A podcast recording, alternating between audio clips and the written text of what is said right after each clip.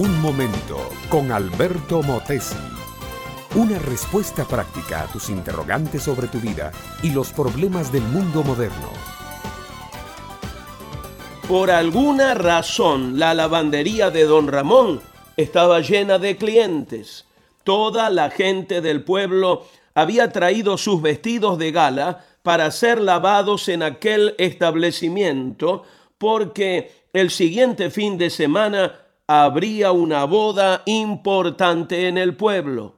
Don Ramón le dio atención a cada una de las personas, tomó nota de las piezas para lavar, hizo las facturas de cobro, puso la ropa en bolsas plásticas, luego se fue al interior del negocio y siguió lavando y planchando la ropa.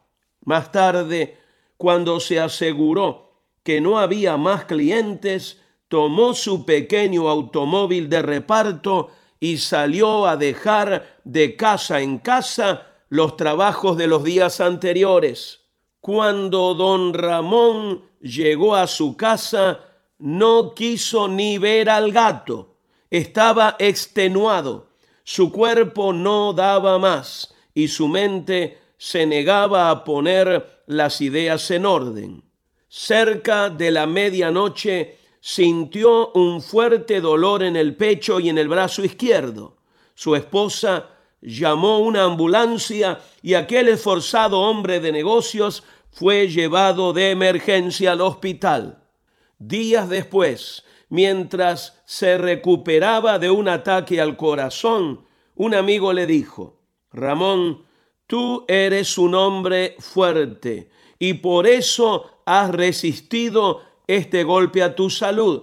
Lo que no entiendo es cómo no usas tu inteligencia para delegar en otros parte del mucho trabajo que tienes. Unos dos empleados pudieran muy bien atender tu negocio que ahora está cerrado y darte a ti mucho descanso. Mi amiga, mi amigo, no hay tal cosa como líderes o jefes omnipotentes. Nadie puede hacerlo todo solo ni darse crédito por ello.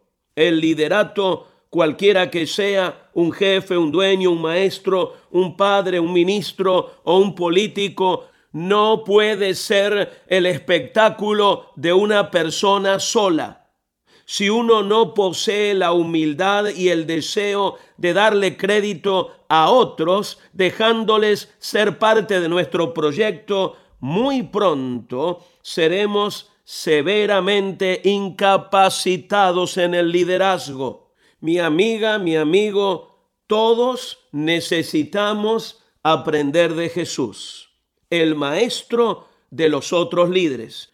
Él llamó, estableció entrenó y envió a un puñado de hombres para que continuaran la obra que él empezó. Estos hombres anduvieron con él, aprendieron de él, pero sobre todo lo reconocieron a él como su Señor y Salvador. Recibieron los beneficios de una vida totalmente nueva y también aceptaron las demandas de seguir a Jesús sin poner condiciones.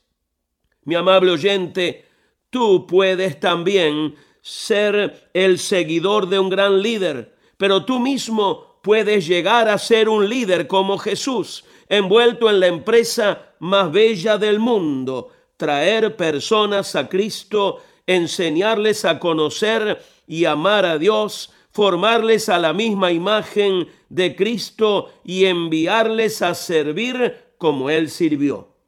Recibe a Jesús como tu Señor y Salvador y habrás hallado vida y propósito excelente.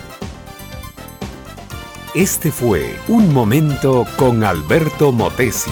Escúchanos nuevamente por esta misma emisora. Educación que transforma. ¿Te quieres preparar mejor? Visita Facebook y busca Alberto Motesi University.